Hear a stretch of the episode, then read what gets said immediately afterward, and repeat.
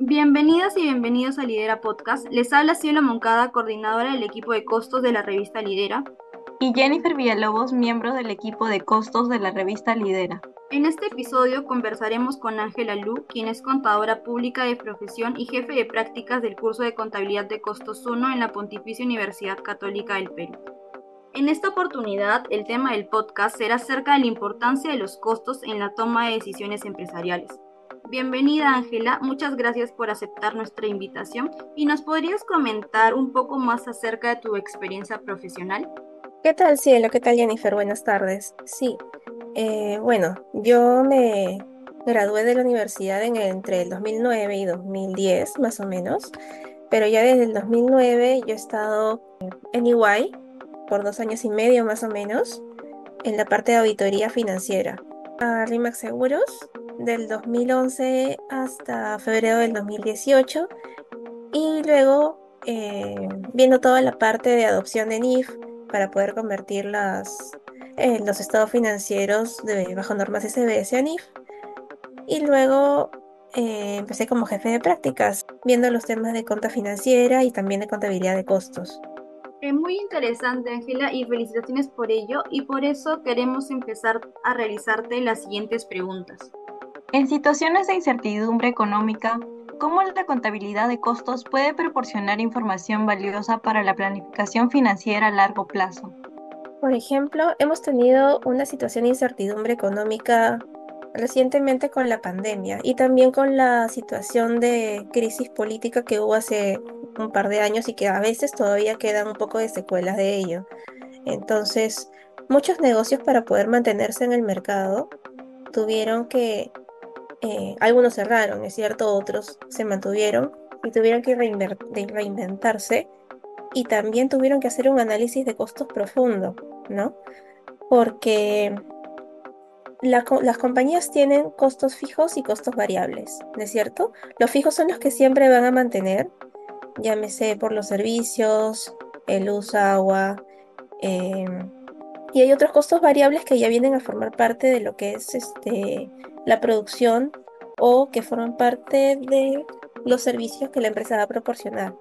Entonces, las empresas al hacer el análisis tienen que ir viendo qué costos pueden ir reduciendo, ¿no es cierto? Para que poder fijar precios un poco más accesibles a los clientes. Porque cuando hay incertidumbre económica, recordemos que las personas van a buscar siempre un mejor precio en el mercado. Entonces, para poder seguir manteniéndose competitivos, las empresas van a tratar de reducir sus costos, pero aún manteniendo unas ganancias, ¿no es cierto? Que puedan permanecer, eh, permitirle a la empresa seguir manteniéndose a lo largo de los años.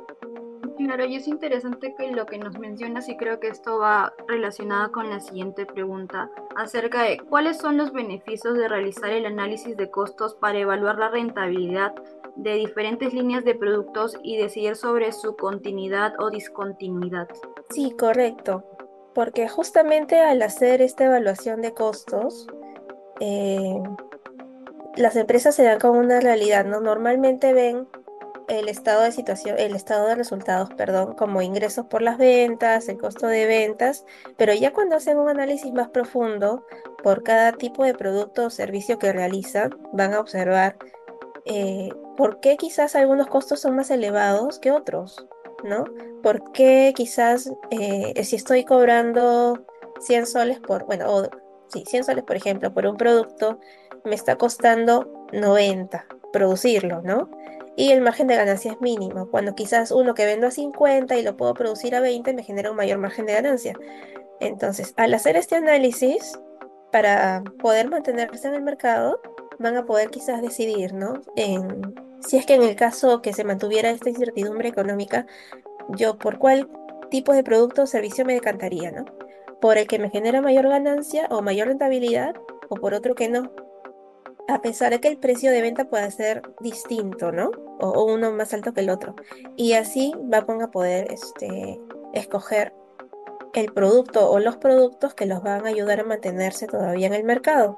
Y así le van a, tener como que una continuidad a lo largo del tiempo. Claro, y de hecho conocer los beneficios de ese tema es crucial porque nos proporcionan una comprensión más profunda. Ahora, la siguiente pregunta.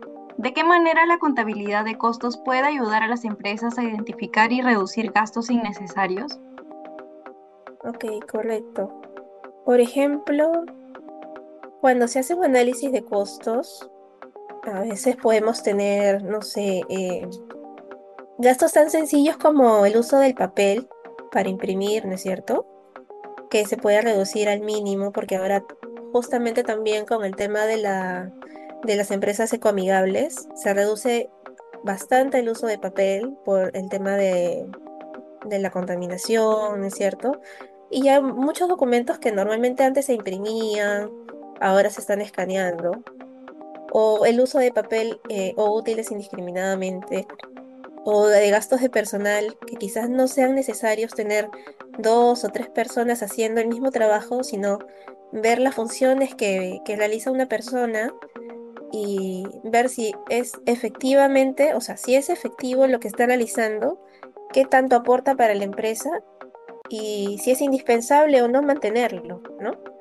Entonces, de esa forma, si uno ve eh, que de todas maneras se necesita gastar en una persona o en un, en un material que sea de todas maneras necesario para la producción, eh, se va a tener. Pero en el caso de que no, ahí eso ya sería visto como un gasto innecesario que podrían reducir o quitar.